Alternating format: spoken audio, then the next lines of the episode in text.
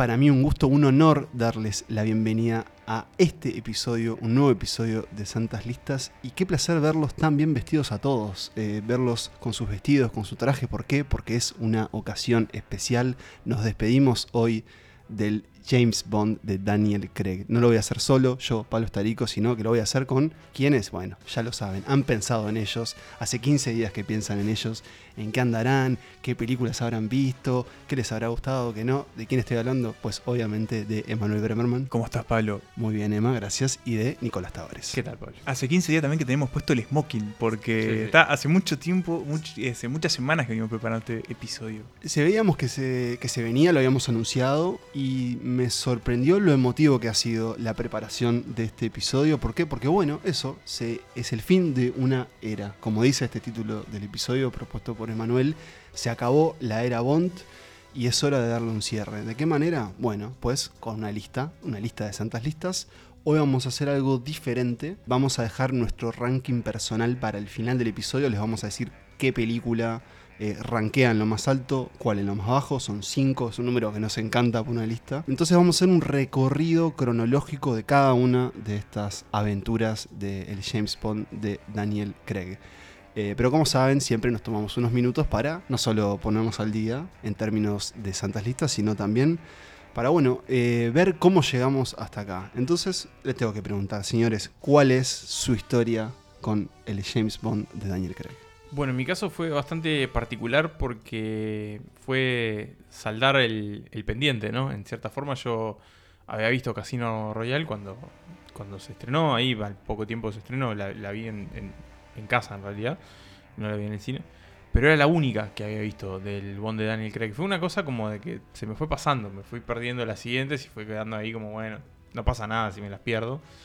Y ahora, bueno, con No, Time to Die fue, fue la oportunidad, y con este episodio, por supuesto, de revisitar Casino Royale y de ver las otras películas que, que no había visto, las otras tres que la, que la siguen, para, bueno, ponerme a tiro antes de ver esta despedida de esta versión de la gente de 007. O sea que bueno, fue un vínculo que se terminó de forjar. Ahora creo que igual fue, fue interesante verlas todas de continuo porque bueno, fue como ir leyendo capítulos de una misma historia, ¿no? Fue como una cosa así que creo que es una particularidad que tiene el el Bond de Craig, que lo vamos a ir viendo ahora a medida que vayamos hablando de las películas, pero bueno, hay una mayor continuidad con respecto a sus predecesores. Por ejemplo, yo de, chico, de niño miraba, me gustaban mucho las de Pierce Brosnan. Y claro, ahí podías verlas en cualquier orden, podías verlas como quisieras y no pasaba nada. Era como, está, es una de Bond. Mm. Y ahora, bueno, es distinto. Ahora, para sentarse a ver No Time to Die, hay que haber visto por lo menos las otras cuatro. No Time to Die es la última, es una película que actualmente, al momento de, cuando estén escuchando este episodio, en Uruguay está en cines, nosotros ya la hemos visto y ya les advierto que vamos a entrar en detalles eh, de la trama específicamente. Y de todas, porque para hablar de una necesitamos hablar del final de otra. Exacto, pero les advierto porque No Time to Die es probable la que todavía tal vez no hayan visto, pero bueno, eso viene más adelante. Eh, Nico, vos lo decías, una historia de 15 años desde que Daniel Craig se puso el, smoking desde que consiguió su licencia para matar. Con polémica. Con polémica, muchas polémicas. Pero bueno, en esos 15 años, ¿dónde te encontraron a vos, Emma, con, con este personaje, con esta saga? Bueno, a mí me, encontraron con, con, interés en qué iba a pasar con el Bond de Craig. Yo era, era muy chico igual cuando, cuando, cuando él arrancó con las películas, porque Casino Royale 2006. yo tenía 11. Capaz no era el público exactamente objetivo de las películas eh, que se venían, pero yo ya había tenido como alguna experiencia como alquilando Otro Día para Morir, la última película de Pierce Brosnan, de verlo un montón de veces en, en el cable. Y tenía como ese interés por, bueno, más de James Bond. Eh, y bueno, en mi caso fue, mm, fue distinto al de Nico, y, este, no sé, al tuyo ahora ya nos contarás, pero yo vi todas estas películas en el cine. Eh, cada una de ellas, a medida que se fueron estrenando, fui siempre religiosamente a la sala, a veces con mi padre, a veces con algún amigo, pero ahí estuve en cada una de las aventuras de Craig y y como decía Nico, esta revisión lo que me permitió sobre todo fue recuperar, para empezar una frescura, ¿no? Me había olvidado de mucho lo que pasaba en estas películas, de mucho, mucho, al punto de que había películas como Cuanto no solas, de la que no recordaba casi nada. Bueno, es que pasaron 15 años. Sí, y, y también me pasó de que, hubo otras que, que noté por qué son tan importantes en la propia cronología de, Bond y por qué también Daniel Craig al final, bueno, después hablaremos, termina como bastante arriba en el ranking de los Bonds. Bastante en lo alto y yo lo considero así también y mi caso es muy parecido al tuyo. Yo las vi todas en el cine y todas se convirtieron de alguna forma en, un evento que, que, había que estar. Eh, mi hogar, eh, o por lo menos en mi infancia era un hogar también de las películas de Pierce Brosnan. No tengo vínculo con, las de Roger Moore, con las de John Connery, Timothy Dalton. Son películas que no he visto. Yo tampoco. Eh, gran parte. Tengo también como una deuda. Y tal vez hagamos. ese, lista de deuda entera. Tal vez hagamos ese proyecto más adelante, ¿no? los viejos Bond.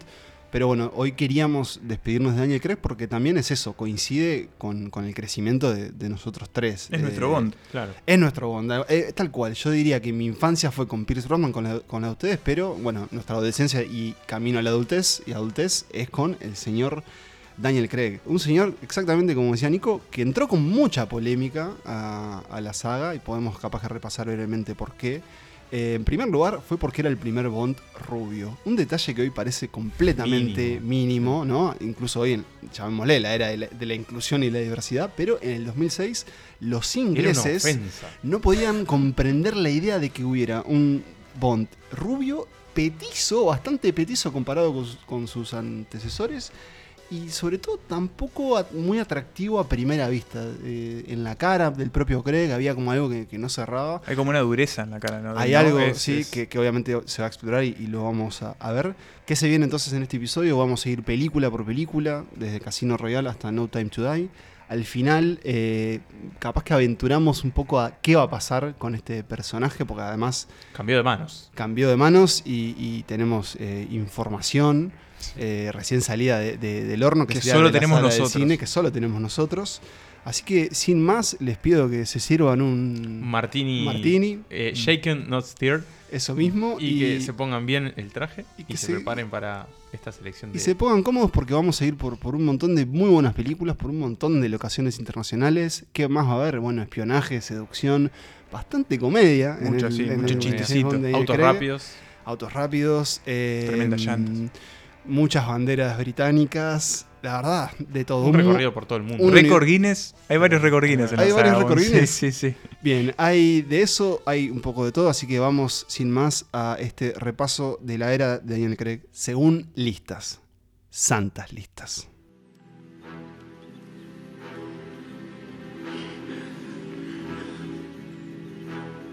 The name's Bond. James Bond. Empezamos el viaje de James Bond y Daniel Craig en el papel de James Bond con Casino Royale, una película que recién decíamos está basada en el primer libro de la saga literaria del 007 y es una de las pocas películas de la era moderna que adapta directamente una de las historias de los libros. Y estamos ante la historia de origen de James Bond prácticamente, es algo que hasta el momento no habíamos visto en pantalla, lo vemos conseguir el título de 007 lo vemos empezar su carrera como agente con licencia para matar. Y lo vemos también como un tipo que todavía está como encontrándole la vuelta a ese mundo y que todavía se está encontrando a sí mismo y que todavía tiene margen como para llevarse unos cuantos golpes, pasarla bastante mal, sufrir mucho, este es un Bond muy sufrido, y hasta buscar el amor verdadero, a veces sin encontrarlo o con, como decíamos, algunos golpes por el camino. Casino Royale, estrenada en 2006, la primera de las cinco películas de El Bond de Craig. Eh, una película muy, muy, muy sorprendente en su revisión, que es algo que coincidimos los tres. ¿Por qué lo digo? Porque la pasamos bomba de viendo hecho, eh, Casino Royale. Por separado, lamentablemente, me encantaría volver a verla con ustedes. Pero lo que nos pasó es que la íbamos viendo, la vimos el mismo día, creo, los tres. Y nos íbamos diciendo, vos, Y nos íbamos escribiendo, oh, esta escena, este momento, qué buena que está esta película. Este villano, este, este Matt Mikkelsen en el personaje de este... Eh, Le Chiffre. Le Chiffre, presentado según la sinopsis oficial como un terrorista financiero, muy, muy elegante. Pero bueno, básicamente lo que, lo que, lo que adelantaba Nico, tenemos la introducción de, eh, de James Bond de Daniel Craig que tenía mucho, mucho para tratar de diferenciarse con lo que venía. ¿Y de qué venía? Recordemos, bueno, el Bond de Pierce Brosnan era ya una cosa ridícula. Eh, sin desmerecer, porque también eran películas muy divertidas, Mm. pero sí eh, los, los- los creativos de la saga sentían que se les había todo hecho un- demasiado grandilocuente, todo muy exagerado, y todo orientado hacia un cine de acción, eso, como que pide mucha explosión, eh, amenazas casi que, mm, no, no mundiales, ¿no? Casi que Bueno, universales, Sí, una sí. cosa como que todo, todo a más. Entonces, bueno, ¿qué hacemos? Lo bajamos a tierra. ¿Cómo lo hacemos? Bueno, primero con uno de los mejores arranques de Sí. toda Mm. la saga. Y esta es una, esta es una saga, en- entre comillas, eh, de muy buenos arranques. De muy buenos arranques, películas. claro. Y este en particular tal vez sea de lo mejor porque, este, como decía Nico, vemos a Bond literalmente consiguiéndose los números de su, de su cargo, ¿no? Ese El 0-0. 0-0 eh, es una secuencia de algo así como de cuatro minutos En en blanco y negro que mezcla una escena, una pelea en un baño con un, un diálogo casi que de cine noir en una oficina y lo hace de forma estupenda. ¿Y qué te, qué te presenta básicamente en, esta, en este eh, prólogo? Bueno, que este Bond no viene a perder el tiempo y que, Que es no un se- mucho más violento Mm. que lo que habíamos visto hasta ahora. ¿Por qué? Porque lo vemos básicamente ahogar a una persona Claro. Sí, mucho eh, más físico. En un lavamanos. Y completamente más brutal, violento, agresivo y serio. Este, no está para la joda. No solo tiene licencia para matar, sino que la utiliza. Sí, y con frecuencia. y moche. Eh, sí, eh, esa- la- el arranque de Casino Royale es, es como marca bien la cancha, ¿no? Es, es, eh, lo- el director que no sé si lo dijimos Martin es Martin Campbell. Campbell, ya había dirigido una de las de, De Brosnan, Pierce sí, Brosnan, GoldenEye. GoldenEye. Pero si me las pones y no me decís quién las dirigió, no me doy cuenta que es No, la misma no, persona. no, no, no, no, no. Que bueno, es básicamente eso, ¿no? Marcar la cancha y decir, bueno, este Bond, nuestro Bond va a ir por acá. Y se va a seguir metiendo en esta oscuridad. Ya el, el blanco y negro te da la pauta, ¿no? De que la cosa es un poco más, eh, digamos, sucia. Porque hay mucha suciedad en ese arranque también. Eh, Sí, hay grano, casi que está- parece estar filmado con otra. con y otra después, bueno, ¿qué tenemos? Incluso en, la- en la previa arrancar esta nueva aventura, ¿no? Siempre en las películas de Bond, además de estos grandes arranques, después enseguida tenemos como una, una gran escena de acción que, bueno, puede implicar, en general implica persecuciones de siempre distinta una índole. persecución, exacto. Y en este caso tenemos una persecución que es increíble en Madagascar, donde tenemos a, a Bond eh, persiguiendo a una especie de, de- de- de hombre bomba kamikaze Mm. que, que, bueno, empieza a correr por todo el pueblo. Que hace y parkour. Hace Sí. parkour.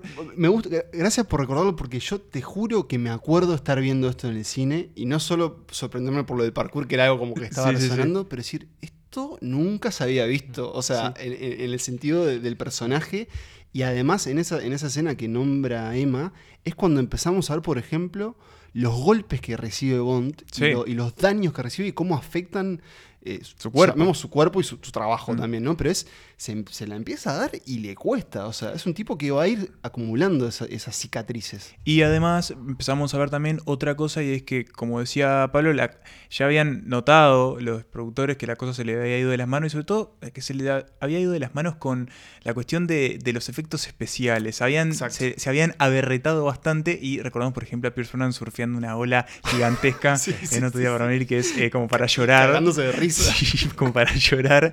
Y bueno, acá lo que, hace- lo que vemos en Casino Real es, bueno, vamos a tratar de despojarnos la- de la mayor cantidad de efectos especiales que podamos y vamos a, a ir al terreno, vamos a filmar Mm. las cosas, o sea, vamos a hacer que pasen. Y eso es lo que vemos acá, es Bond, seguramente un doble de Daniel Craig, trepándose a... a- Sí, un, ¿Sí o no? Un Porque doble, no sí, hay escenas Ah. que sí, pero es, eh, que es un tipo que ha insistido mucho en tratar de hacer siempre lo, lo- digamos, lo que no cor- correr peligro su vida, pero es un tipo que se ha dado palos y, y Sí, hay escenas de, de making ofs, de detrás de escenas, en donde lo ves, por ejemplo, vamos a ver en la película que viene, el tipo estaba con una pierna casi que rota y igual estaba corriendo. A lo, a lo Tom Cruise, pero, pero bueno, tenemos entonces, tenemos explosiones que son explosiones, tenemos autos que vuelan y se hacen pelota, que se hacen pelota, tenemos saltos, tenemos un montón de cosas, tenemos cámaras que están ahí, no Mm. tenemos ten- eh, eh, pantallas verdes por todos lados, ¿no? Si los vemos colgados en una, en una grúa eh, a no sé cuántos metros de altura, bueno, ellos están ahí, la cámara está desde un helicóptero seguramente,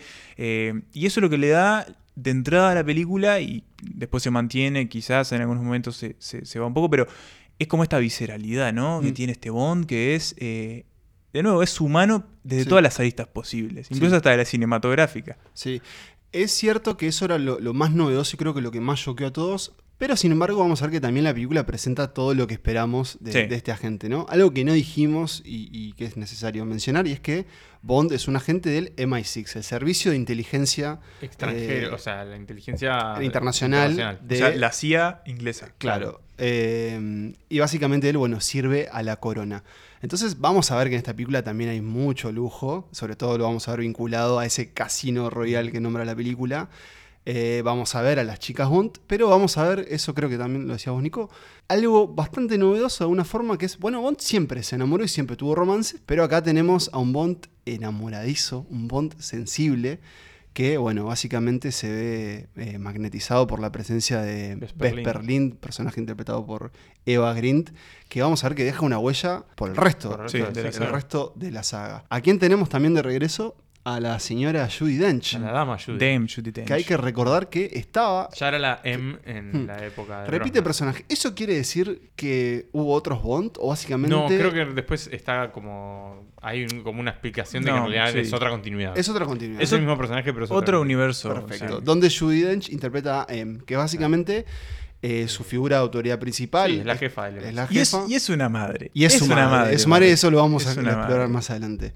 No tenemos a un elenco que después se va a establecer, pero sí tenemos a unas caras que, que Que hay que nombrar. Por ejemplo, al señor Jeffrey Wright Sí. en el personaje de Felix. Que, una- que viene a ser como quizás lo más cercano a un amigo que tiene Bond, Sí. eh, que es un agente de la CIA. Y O- hay que hablar de Mads Mikkelsen. Max Mikkelsen, como de Schifre, que es este gran jugador de póker, además de obviamente terrorista, cuyo ojo hace que. Gran terrorista, el mejor jugador de mejor póker. jugador de póker, cuyo ojo hace que, que- que Llora llore sangre. sangre.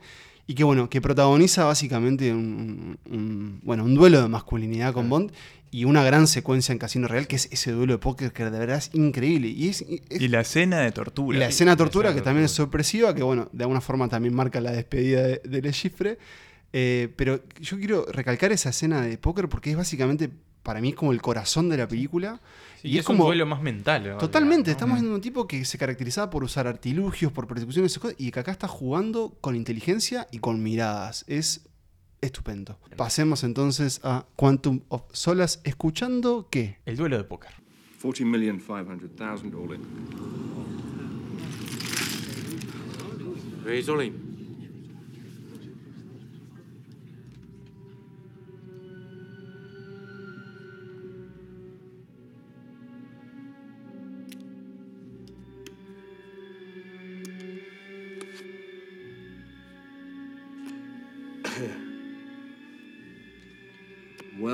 Think I will call you on that one.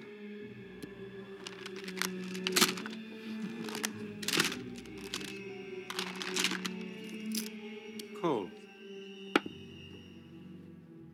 Dos años después de Casino Royale llega entonces la primera secuela para Daniel Craig y la primera secuela para este James Bond en la forma de Quantum of Solas. Y la primera secuela en la saga Bond. La primera primera, secuela. vez que tenés que haber visto la anterior para Exactamente, Nico. ¿Por qué? Porque esta es una película que arranca donde la otra terminó. Aunque hay un pequeño error de continuidad, que es que Bond no tiene el mismo traje. Para mí, Ah, eso está muy mal. porque tiene un corte diferente. En, el, Ah. en Casino Real termina con Bond vestido con un eso que se eh, le dicen free piece suit, que es básicamente eh, Camisa, saco, chaleco chaleco, y camisa, y a- en, la- en esta Quantum of solo está solo con camisa. No importa, lo perdonamos. ¿Por qué? Porque eso arranca donde termina, que es eh, Italia. Italia, y es en una persecución de nuevo. En general, esta es la película que tal vez se la considera la peor de la saga, pero que bueno, a la mayoría de este grupo no le gusta. No. Aunque a mí le reivindico algunas cosas. tiene Te muchas gusta fallas. un poquito más. Me gusta un poco más. Tiene muchas fallas. Tiene una en particular que es crucial, que es que tiene al villano menos, interesante de toda la saga. Eh, estamos, Dominic Green. Sí. Matthew Almaric. Matthew Almaric, que es un muy buen actor, Sí. muy buen actor francés, y que además tiene también una contraparte femenina, que es algo que de nuevo la saga de Craig empieza a explorar, que es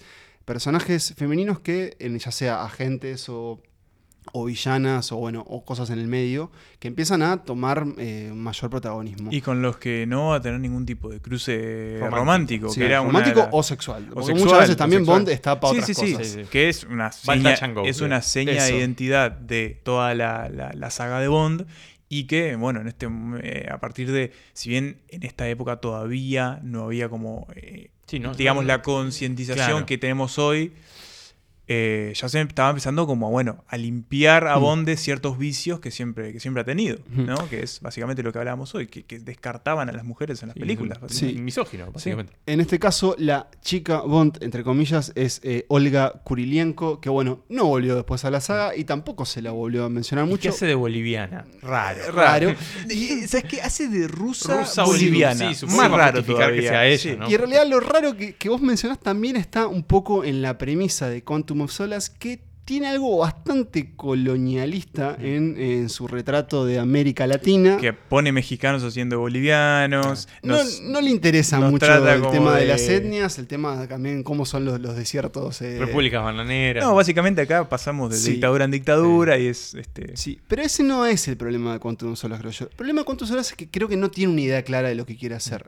Yo creo que el problema de Quantum of Solace también lo que sucede es que, que lo, lo dijimos, ¿no? Ahora, vamos a decir algo antes, antes que menciones eso, que cuál es la premisa de la película, es Bond tiene que detener una amenaza mundial. Otra Sí, vez. otra Otra vez. Que- un que tipo que es- se quiere robar el agua. que sucede Eso en mismo. Bolivia y que bueno, sí, Ah. básicamente es eso. Y- Y, eh, esta mujer, la del personaje de Olga Kurilenko, tiene como ciertas, este, tiene que eh, vengar a su padre que, Sí. bueno, lo mató otro que anda a la vuelta. Ahora sí, gracias. Ahora sí. Continúa. El principal, para mí, problema de esta película es que se propone, para empezar, como una eh, continuidad de Casino Royale, con la idea de establecer como ciertos lineamientos para una saga que, que se mantiene, pero eso al principio queda como una idea al principio, después vemos si se desarrolla o no, y después se encapsula una película del viejo Bond, en Claro. donde no tiene mucho sentido eh, si lo que es, la amenaza mundial es realmente una amenaza o no, donde empiezan también a ver como eh, donde de pique eh, no se preocupa si, si, si, bueno, algunos villanos están más o menos delineados o son meros títeres que impulsan la acción o escenas de acción, porque algunos son básicamente estatuas o muñecos que están ahí para que Bond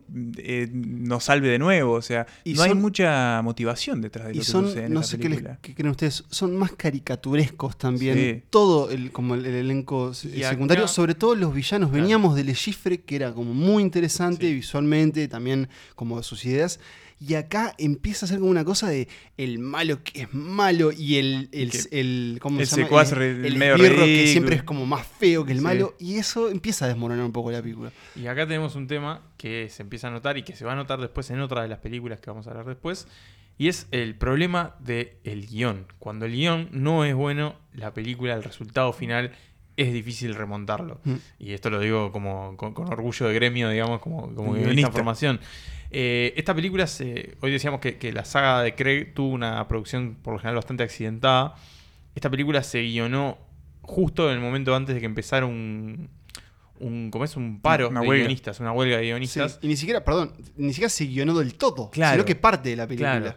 Entonces, O sea, bueno, no- como que hubo que apurarlo ahí, tipo, bueno, a la medianoche empieza el paro, la huelga, Sacame antes. Se filma, se filma y, vemos. sacaron ahí como a los pedos el guion y bueno, y obviamente pasó lo que pasó y obviamente no había forma de retocarlo más allá de lo que, que se iba pasando durante la película. O Hay sea que- agujeros hay por, todos claro. lados. Me encanta el- el, eh, la, la instalación de la escena final, ese- esa especie de hotel del desierto donde, Sí. ridículo, donde Sí, están sí, todos sí. y de repente todo se prende fuego.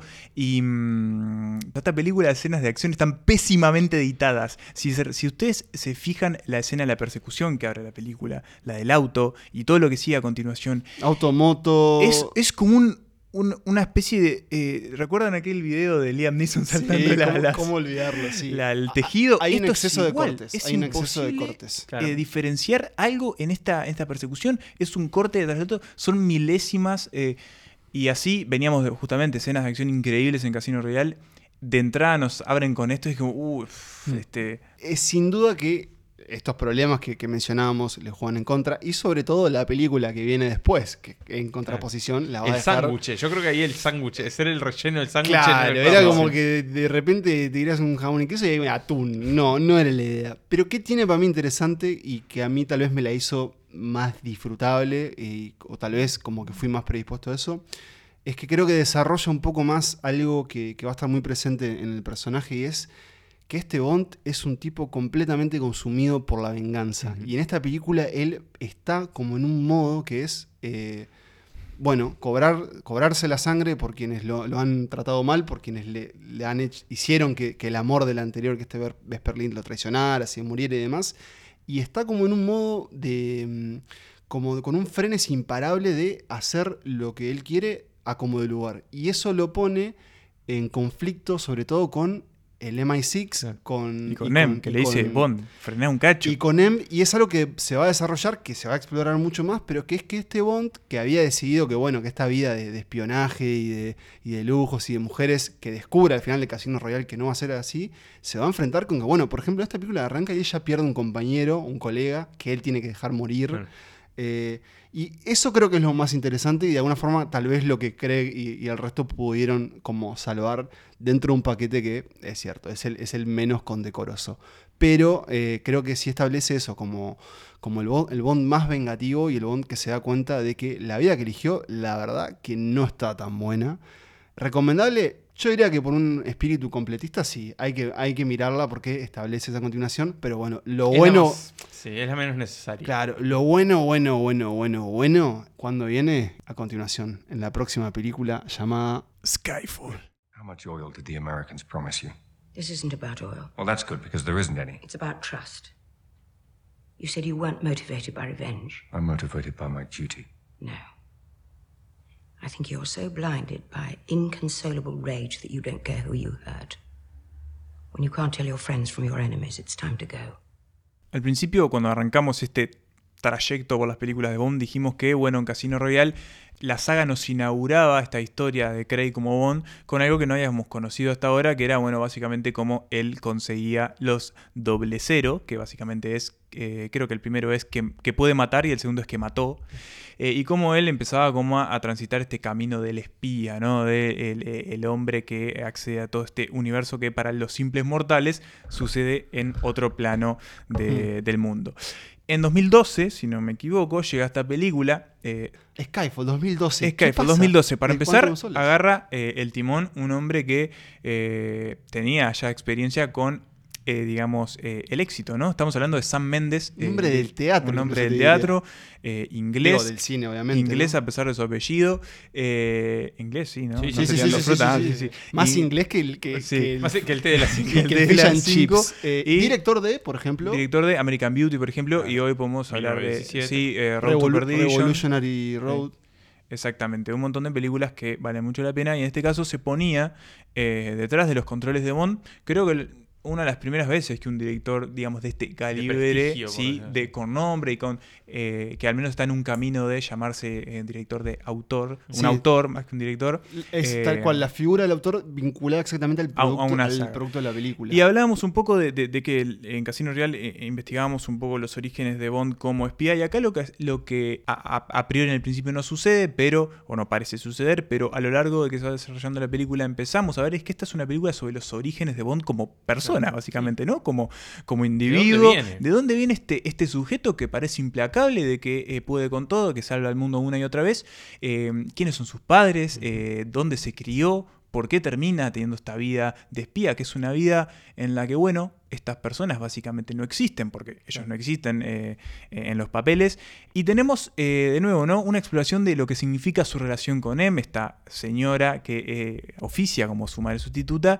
Y tenemos eh, el encontronazo con el que para mí es el mejor villano de la saga, que es eh, Silva. Raúl, Raúl Ra- Silva. Raúl escrito Raúl, Aúl. Raúl sí. Silva, interpretado por Javier Bardem. Y seguimos teniendo un montón de eh, introducciones del mundo Bond. Por ejemplo, acá sí aparece Tanner, que había aparecido en Quantum of Solace y no lo habíamos eh, mencionado. También aparece Moni Penny, una, una gran eh, aliada de Bond a lo largo de toda la saga. Parte de la mitología, ¿no? Sí, un personaje que, que básicamente tiene un rol de secretaria y que acá va a mezclar algo más como de, Más de de agente. de gobierno, pero también agente de campo. Claro. El problema que tiene que resolver Bond, acá hay que dispara la película, que esta película de descubrimiento de, de- de orígenes, es una filtración de las identidades de los espías del MI6 que empieza a ser eh, revelada por una persona no identificada, que obviamente resulta ser Javier Bardem, eh, Un hacker. un hacker, hacker. eh, antiguo miembro también del MI6, y, y que bueno, se las va a tener que ver con Bond, y que vamos a tener, creo yo, eh, en el final uno de los, quizás... eh, los mejores, la mejor media hora de toda la saga de ¿Te esta gusta película. mucho ese Es tercer acto? Porque es, me ¿Te parece mucho? increíble. Es lo menos Bond de toda la saga. Sí. Y Eh, me parece increíble. Antes, antes de adentrarnos ahí, eh, pongamos en contexto qué propone una película que nunca había propuesto. Para mí es, el, es Bond ante su reflejo más oscuro. Justamente es. Sí, ese como un antibond. ¿no? Antibond, que es ese, ese Raúl Silva, que bueno, eh, conoceremos que él también fue un 007, que también trabajó bajo, bajo el pulgar, este, bajo el yugo de M, y que básicamente le propone, lo que vos estás haciendo, a vos te están engañando. O sea, tu vida está Claro, bien. Es una mentira. Esta vida es una mentira y vos servís eh, a una de las peores personas de, de este planeta, que es M, que es Sui Dench. Y dos cosas. Una que nos mencionamos aparece- eh, de nombrar. Acá también aparece Q. Q, Sí, gran. El hombre encargado de, de los aparatos en el MI6. Ben Whishaw. Ben Ben Whishaw. Whishaw, el mismísimo Paddington. Y por otro lado, que. Y perdón, y falta alguien más.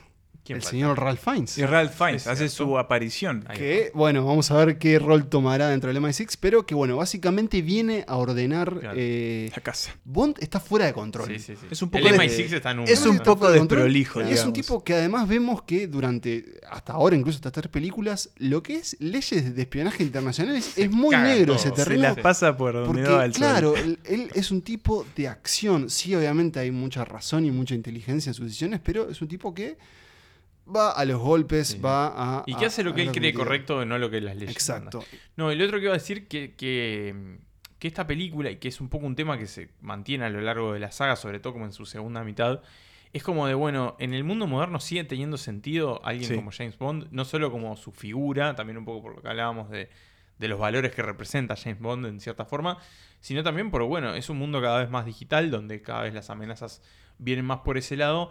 Tiene sentido tener un tipo a los tiros andando por el mundo haciendo escándalos y desastres que, Que pues hay que que- limpiar. Y, no- Claro. y no, solo eso, ¿cuánto, ¿cuántos son los viáticos de No, Bond? no, Porque- ¿Cuánto cobra Bond?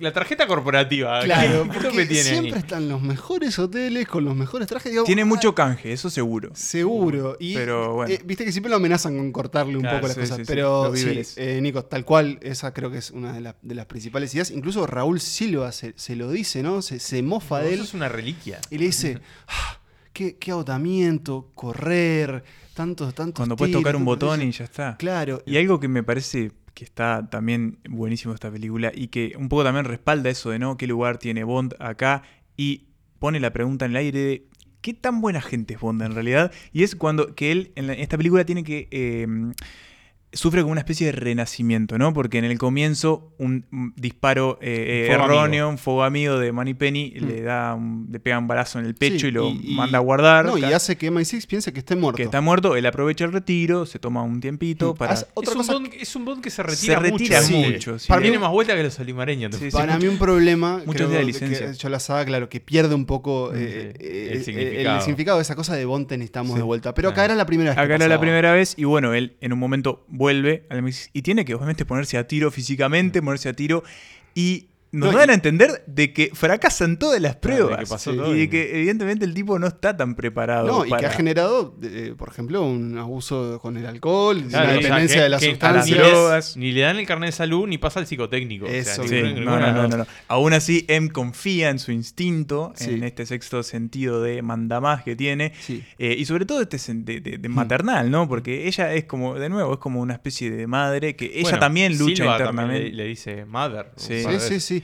Bueno, porque además la amenaza llega al propio MI6 eh, y se empieza a cuestionar en quién podemos confiar. O sea, va incluso, eh, o sea, va hacia el propio MI6, que es atacado en esta película, que es algo que nunca se había visto hasta entonces, y que termina generando en, en M. En M, en M y Bond una alianza, incluso como a escondidas del propio MI6, que está en esa figura de Ralph Fiennes. Mirando por arriba eh, la descripción de la premisa de la película, ¿qué tiene Skyfall?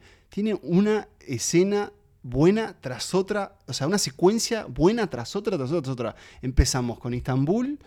eh, una, sí, una, con la nueva, una muerte persecución. Después tenemos su regreso, tenemos la misión en Shanghái. La misión en Shanghái es espectacular. Eh, esta película está fotografiada por el gran Roger Dickens. eso. Es espectacular. Tan- ¿Por qué está increíble la escena de Shanghái? Porque está filmada de una manera espectacular. Claro, bueno, después Además. tenemos todo lo que pasa en MI6, tenemos eh, la preparación de nuevo contra ese villano y después sí tenemos ese final que decía Emma que es Y, te- y tenemos también eh, esa gran escena que es Silva metiéndose en. en Silva siendo capturado y Silva, y Silva escapándose y metiéndose. infiltrándose eh, en para- una especie de juicio que están haciendo. Claro, una sí, una audiencia. Que esa escena está, está como media. Está, claro, está relata. eh, Seguimos escuchando lo que sucede en esa sala mientras él empieza a entrar en el lugar disparándole a la gente. Es muy buena. Pero llegamos, sí, a ese tercer acto. Básicamente, un, un shootout, un- unos buenos tiros. Un home invasion. Un Home Invasion también, es verdad, es casi que una película en sí misma que sucede en, en ahí en, En una- Escocia, en, la- en en en las las Highlands. grises, En eh, Skyfall, en la En casa. Skyfall, En Skyfall. la casa en donde nació y se crió Bond. donde lo recibe el señor Kincaid en la piel del gran Albert Finney. Su último papel antes Eh, de, antes de pasar morir. a jugar al, al cuadro de los quietos. Y entonces tenemos, tenemos todas esas revelaciones, F. todas esas emociones. Una película que también introduce mucho humor. En el Mm. personaje de Ben Whishaw, por ejemplo. Bueno, esta, esta de Skyfall también. ¿Qué le trajo a, a esta saga? Bueno, le trajo mm, varios premios, ¿no? Reconocimiento de la academia. es El como- Oscar.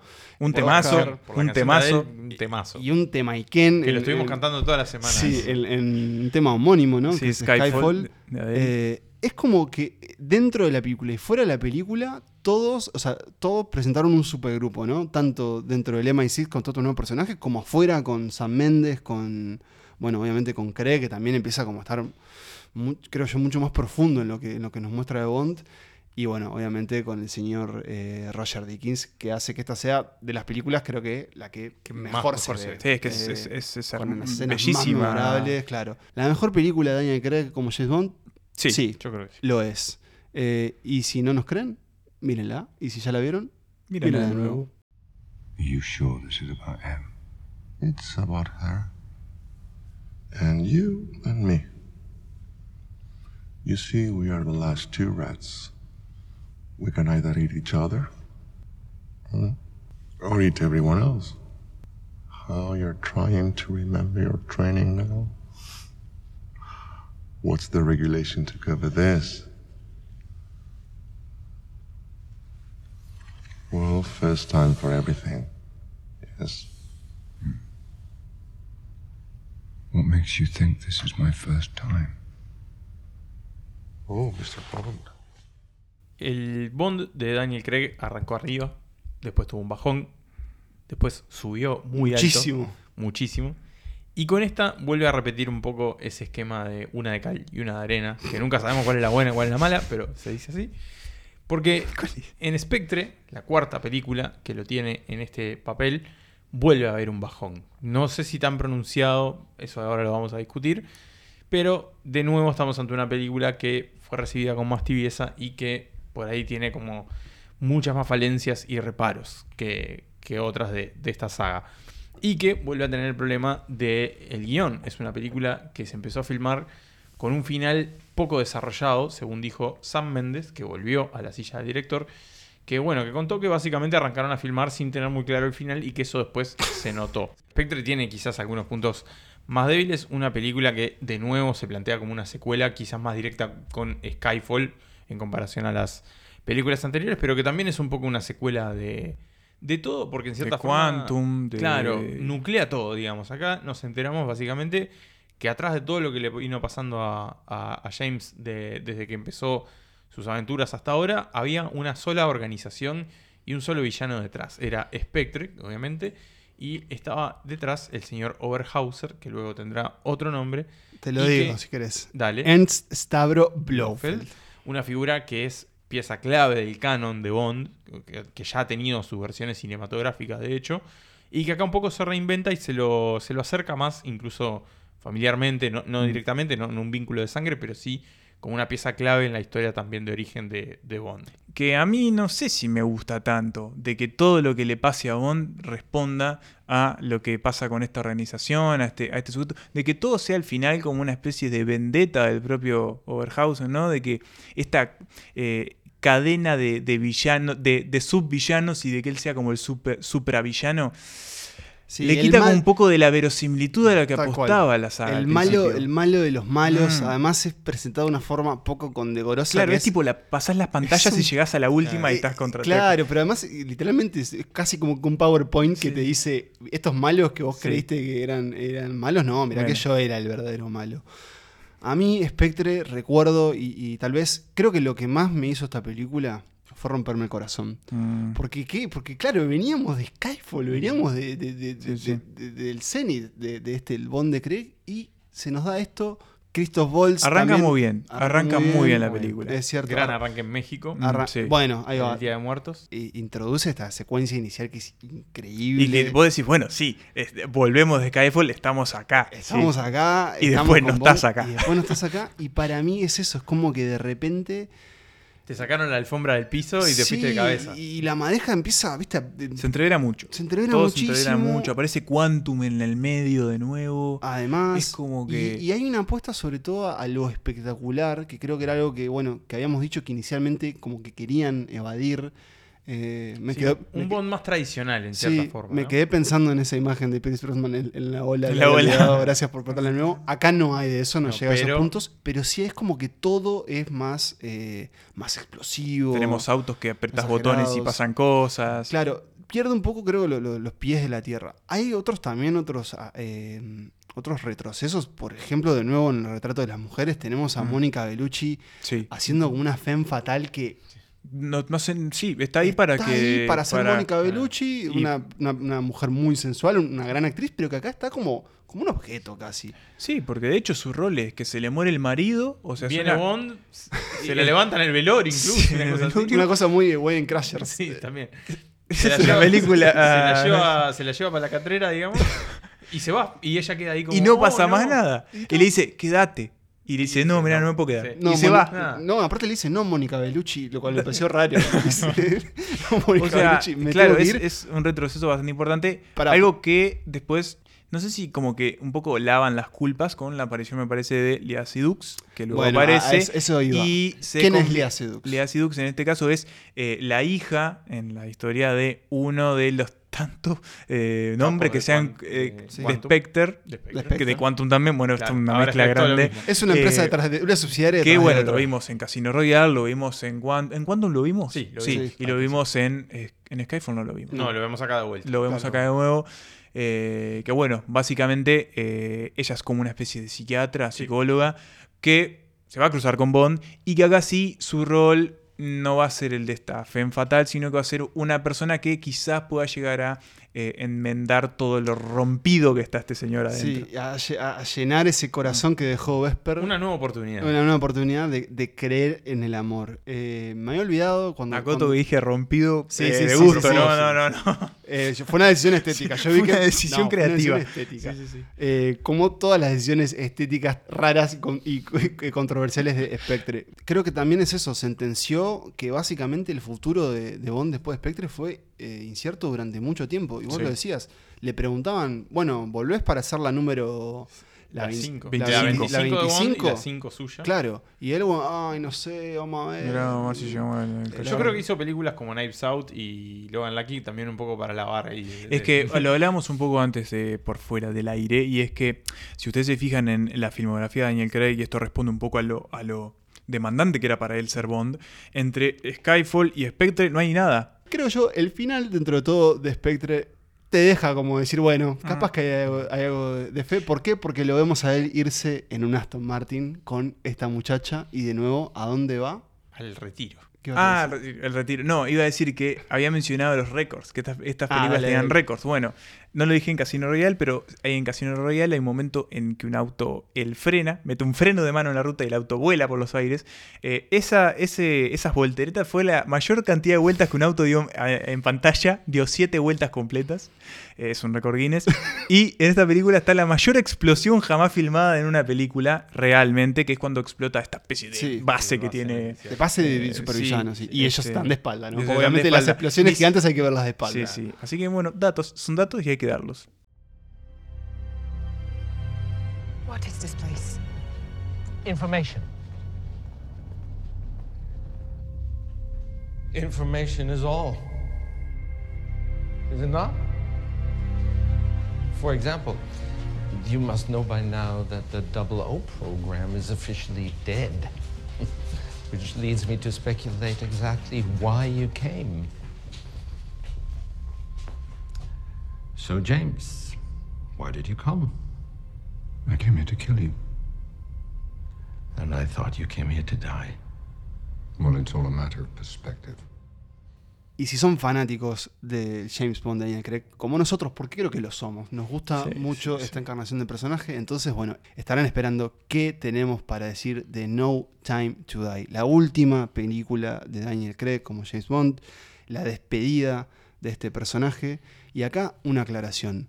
Eh, los tres la fuimos a ver al cine, ustedes fueron juntos, los felicito, me da un poco de celo, yo me apuré, la quise ver antes, ¿Te apuraste? demoré, en- bueno, la vi eh, apenas unos días antes, El día del estreno. el día del estreno, y ¿qué hice? Me llamé a silencio y Mandaste, mandaste una foto de los créditos nomás. mandé una foto de créditos, tenía mis pensamientos, les dije, tengo, hay mucha información, hay mucha data de esta película, bueno, es una película la más larga de la saga, tal vez de alguna forma eh, la más grande en, en su apuesta.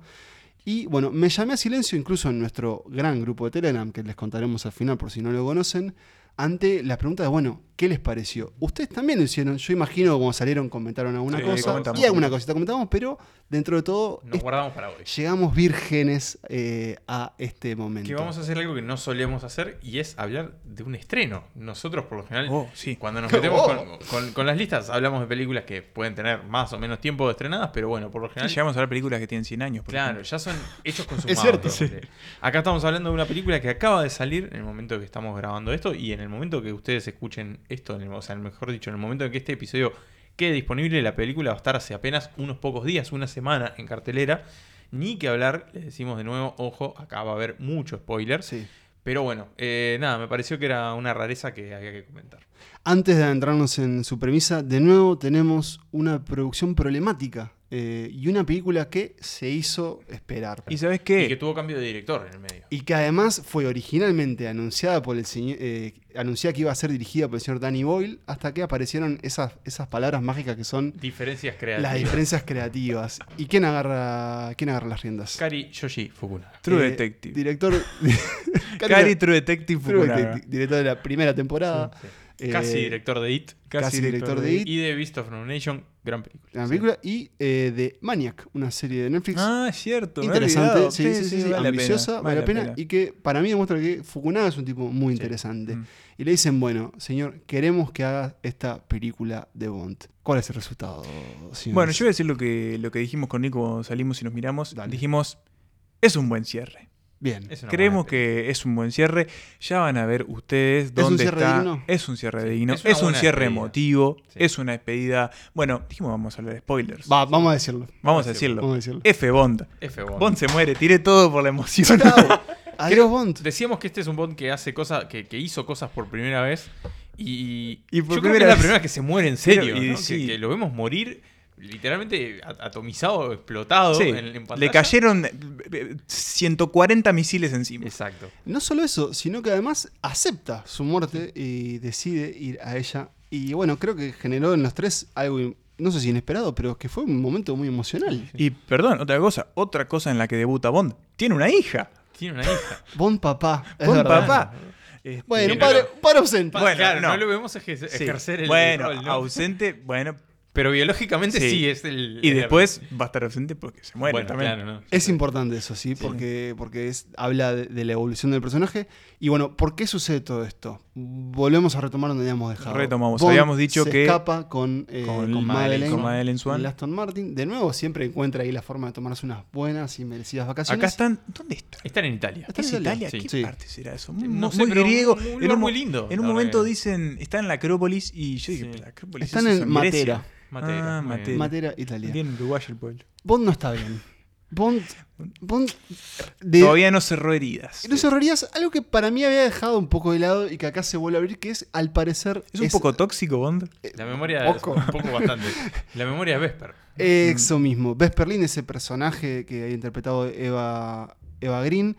Tanto ella como, bueno, también los vínculos y el pasado de Marilyn. Y acá es una película que, de nuevo, es el pasado de cada uno, de alguna forma, tiene, eh, tiene un peso y es importante. Y bueno, lo había explorado Skyfall, ¿no? O sea, Bond es un tipo producto de su pasado y acá es, bueno, el pasado viene a Y si tocarte se- la puerta. Y, y si será importante el pasado, que por primera vez en esta saga no abrimos con Bond, abrimos con la historia de Madeleine, de Madeleine. de niña que llega un enmascarado, que ya hablaremos del enmascarado, eh, y le dice, tu padre mató a toda mi familia, te quiero matar. Bueno, al final no la mata porque, bueno, llega a ser grande y está Así con es. Bond, así que queda viva. Bond está descansando de nuevo y esta vez sí decide, no solo ya ha dejado MI6 atrás, de hecho, eh, y esto es importante también, ya hay otro 007. sí. eh, Otra. Una 007.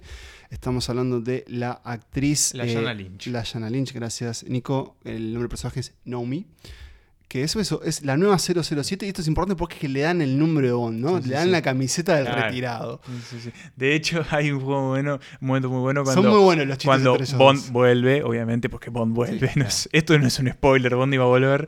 Está en el Eh, afiche. Está en el afiche y lo reintegran como 00 y ella le pregunta, pará, ¿00 qué? ¿Qué? ¿Qué, le dieron? porque 007 Claro. soy yo, le dice. Bueno, ¿y por qué Bond? Porque, bueno, en esa búsqueda por, por cerrar esas heridas, ¿quién aparece de nuevo? Spectre, eh, las cosas no han terminado, una amenaza tras otra, y bueno, Bond, de nuevo te ves obligado a tomar esas armas. A viajar a lugares sí, muy feos. Y a descubrir y a tratar una vez más de salvar al mundo. Porque hay algo que no dijimos de este espía, y es que es un héroe. Él Mm. siempre, su misión es el bien común, de formas polémicas, Pero pero... poco ortodoxas. Un poco toxas, pero si nosotros viviéramos en su mundo, habría que agradecerle porque nos ha salvado varias veces. Y en este caso, ¿quién es la amenaza? Bueno, el COVID, o bueno, de no alguna es el forma COVID, pero va de la mano es el COVID, porque eh, estamos ante un nuevo villano interpretado por el señor Rami Malek, ganador del premio Oscar a Mejor Ah, Actor por su papel como Freddie Mercury, eh, que aquí interpreta a, para mí, uno de los peores nombres que he visto. Lucifer, no sé qué mierda. eh, Safin. Eh, Lucifer escrito L-Y-U-T. y uno de los peores S-I-F-E-R. villanos. Eh, o, perdón, se cae de Maduro, ¿no? Lucifer, Lucifer, ¿no? No, o sea, hasta el juego de o sea, palabras es... Es un villano, es un, un villano que de alguna forma No se sabe de dónde es, ruso, dónde es. no dame sé. como- yo es un villano de origen trágico cuya tragedia se ve vinculada, en este caso, a Spectre, pero que bueno, que de alguna forma lo pone... Su padre era envenenador de Spectre. Spectre un día le dice, mira, no precisamos tus servicios más y matan a su familia. Exacto, Y y, él a él sobrevive. lo, deform- lo dejan deforme también. No se forma. explica, Sí, pero- sí, sí, por el veneno. Su cara- la, la piel de él Claro. está en esa forma. Eh, Rami Malek, hablemos de Rami Malek de una vez. Saquemos nuestra espina encima. Claro, ¿y por qué te rechinó tanto? A mí para- me, me rechinó para empezar, lo hablamos. No estaba a la Hay- altura de Bond, ¿no? No estaba a la altura de Bond. Después, hay un tema de cronología ahí que, bueno, Rami Malek capaz no era. eh, Mm. Si querías un villano que fuese edad, más, claro. más grande de edad, y elegía un tipo que sea más viejo. Eh, Para mí, a mí No Time to Die me llevó como de, de estar muy, muy, muy, muy compenetrado con la película a otros momentos que no mirar el reloj, pero decir, bueno, che, esto, esto no está tan claro, Esto pero, sobraba, ¿no? pero te, lo, te lo perdono. Sí, y sí. ese final. El final ese final, El final que- que- que- Y, y sobre todo las escenas finales. La de la de Lea Sidux, la última escena, mm, me dejó un poco. ¿Me la recordás? Es Van en el auto yendo en un con la auto hija. y le dice: Te voy a contar la Ah, historia de Bond, de Bond. James Bond. Mm, no. Yo no. Pero la escena de el Ah, ah, brindis. Perdón, en- se van yendo al, al, al, al ocaso. a lo- además. no, al brillo, se van al Sí, brillo. sí, sí, sí, sí. Pero la escena del, del brindis en el MI6 recordándolo a. Bond Y y, sobre y, todo la- la y re- M, la- Ralph Fiennes claro. chocando el vaso en la mesa. Y la reacción de ellos cuando muere Bond. Sí. No Time to Die, yo salí muy satisfecho. Eh, es cierto, le veo cosas que me hubiesen gustado que hubiesen salido de otra forma, pero si me preguntás, ¿me la recomendás? Yo te digo, sí, Sí, anda a verla, la vas a pasar, pero bomba. Y bueno, de nuevo, eh, eh, estamos en un terreno que es que si están escuchando esto probablemente ya la vieron y si Sí. no, bueno, les contamos gran parte de la Sí, película. sí, Pero ¿saben qué? No importa, porque es una película igual. que en cine se disfruta muchísimo y creo Mm. yo que Fukunaga fue una decisión acertada. Y no, y algo que sí también tenemos que decir, o al menos a mí me pasó, y es gracias a los productores por no largar esta película eh, o a los distribuidores en el streaming, porque streaming. de verdad, bueno, en Uruguay estamos viviendo como una situación de retorno casi este, cada vez más rápido a la normalidad, porque es así, es lo que está pasando, y eh, a- nosotros, al menos Nico y yo, vimos la película con muchísima gente en sala. Y se vivió eso, se sintió eso lindo. se sentía, o sea, la gente estaba muy pendiente. eh, estuvo bueno volver al cine de esta manera con. O sea, no volvimos al cine con esta película, pero sí es una de las primeras películas que vemos eh, masivamente post pandemia. Es cierto. Y, Y de verdad escala, valió de mucho escala, la pena poder verla en cines. Mm. Porque no iba a ser lo mismo. Nunca es lo mismo, pero. Pero no, este tipo de notó, películas, sí. Y un cierre de esta manera, de una saga como esta, es. fue, fue particularmente este, valioso. Y a continuación les vamos a decir dos cosas. Una, cómo arranqueamos esta película. Y dos, qué pasará con el futuro de la saga de Bond, que solo lo van a, a saber acá, Acá. en Santas Listas. The thing that no one wants to admit is that most people want things to happen to them. We tell each other lies about the fight for free will and independence, but we don't really want that. We want to be told how to live and then die when we are not looking. People want oblivion, and a few of us are born to build it for them. So here I am, their invisible God, sneaking under their skin. You know that history isn't kind to those who play God. And you don't? We both eradicate people to make the world a better place. I just want to be a little Y vamos a los bifes, porque dijimos que vamos a rankear esta saga, ya la pasamos, la visitamos, la a- a- de- analizamos de todas las maneras posibles eh, cronológicamente y ahora vamos a poner eh, las cartas sobre la mesa y vamos a decir cuál es la película que nos gusta más y cuál es la que nos gusta menos. Si escucharon con atención, y creo que más o menos el ranking se lo imaginan, pero igual lo vamos a decir. Puesto número 5, Quantum of Solace. puesto número 4, Spectre. puesto número 3, No Time to Die. puesto número 2, Casino Royale. Y puesto número uno, Skyfall.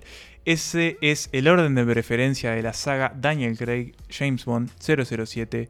¿Y qué quieres decir? ¿Qué Le decíamos que teníamos información. ¿Cuál es la información? Y bueno, y es que al final de No Time to Die, después que se Pasa fue Bond, después que Madeleine se fue al. Escuchen, porque esto es información Esto exclusiva. exclusiva. Eh, y después que, bueno, en el equipo de MI6 vi- brinda por Bond. Y después que pasan esos créditos, tenemos un, un texto que dice que.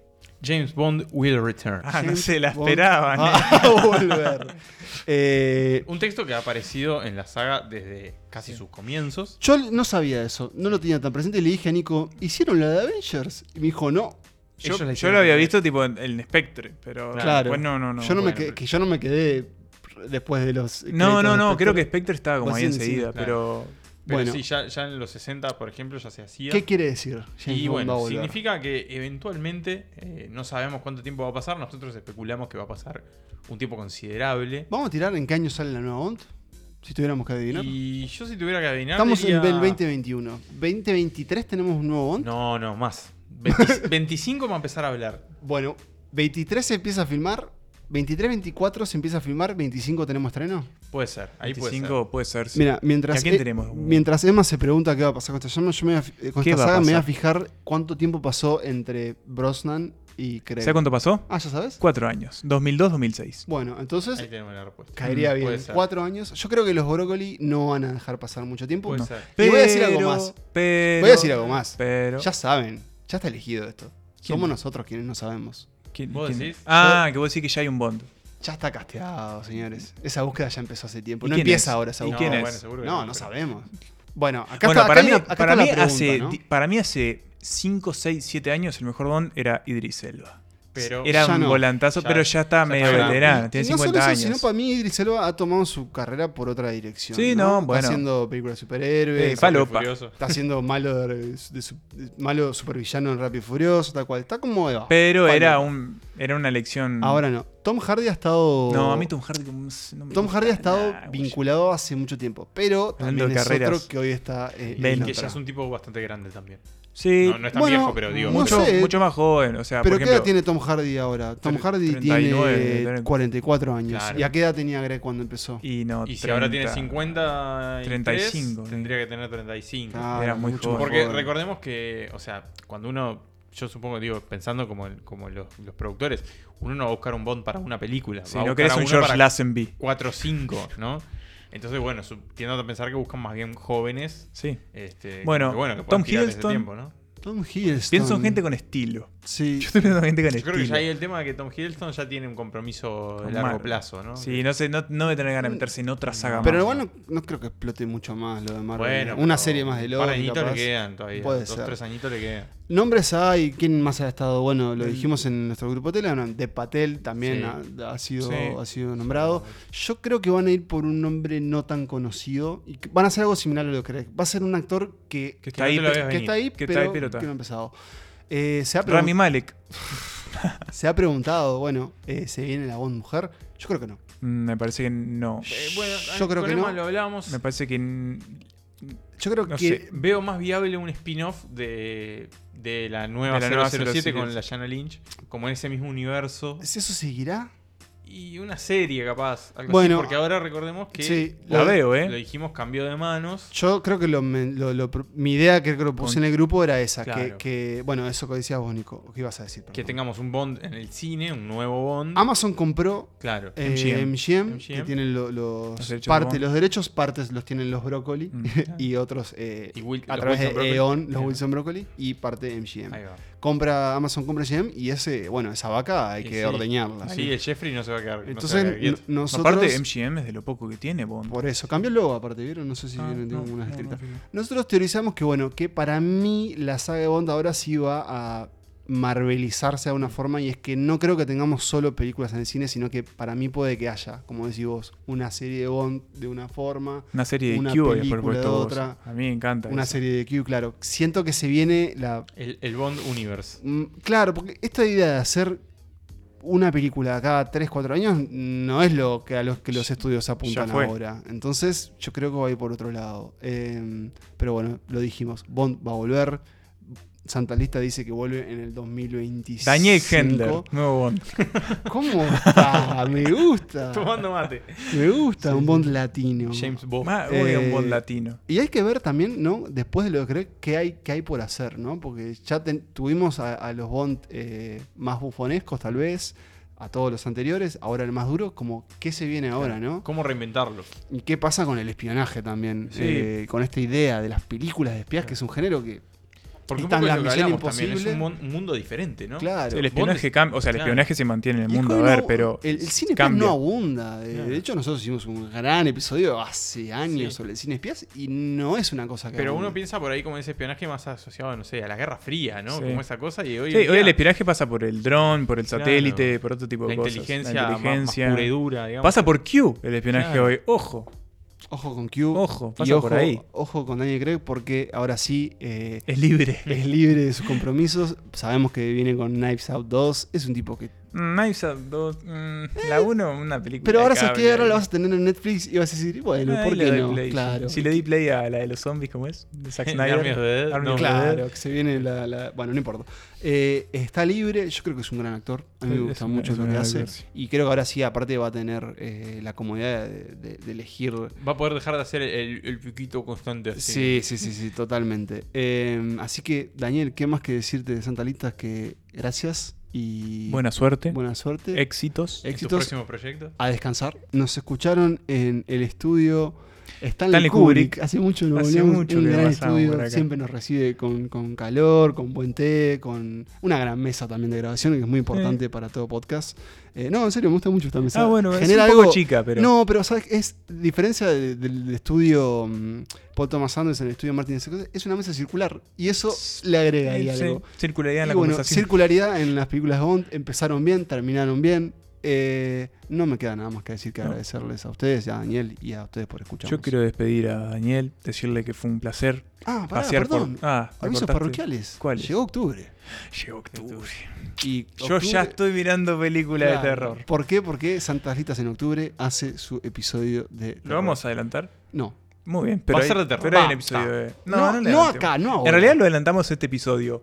¿Cómo? Tienen que averiguarlo por ustedes Ah, mismos. es verdad, Lo adelantamos, lo adelantamos. Yo lo tiré de gusto, Sí, sí, lo tiré de gusto, pero Bien, ustedes ahí. tienen que buscar la. Busquen el easter egg. Sí, el Sí, easter egg. está ahí. El Pero episodio. dijimos hasta la temática, todo Sí, en este episodio. El que episodio de Terror de Santas Listas de octubre de 2021 está Escondido en lo que acabamos de decir. antes. Eh, antes de lo que dijimos. Eh, pero sí, va a ser el. La Pero hay otro en el semana. medio, creo, ¿no? No, No, no, Bond es el próximo. y este. Y después, bueno, se viene un fin de año a todo bombo. Sí, sí, sí. Pero bueno, no, nada. Y con eventos en vivo. Sí, hay exacto. que decirlo. Se está cocinando. Sí. Está Vos te cocinando despediste. y está quedando bien. Yo me pedí hace rato, como Está. Daniel Craig. Me, sí, me yo- cayeron las bombas yo y me evaporé. Y yo también estoy viendo cómo los misiles se me vienen encima. Quiero agradecerle rápido a Daniel Craig, a mis padres, a todos. eh, y decirle que no. Primero, muchas gracias por llevarme a recorrer el mundo. Recorrimos un montón de países Sí, muy lindos en las películas de Bond. Gran guía turístico. Eh, sí, sí, sí, Sí. Y bueno, eh, la pasé muy bien esta semana mirando películas de Bond. La verdad Hasta luego. sí, eso mismo puedo decir. Y lo mismo, también pasé grabando este episodio, como siempre. Es un placer poder hacer un nuevo episodio de Santas Listas. Nos volvemos a encontrar en dos semanas con nuestro episodio de terror. Esto ha sido todo por nuestro repaso por el Bond de Daniel Craig. Hasta la próxima y que viva el cine.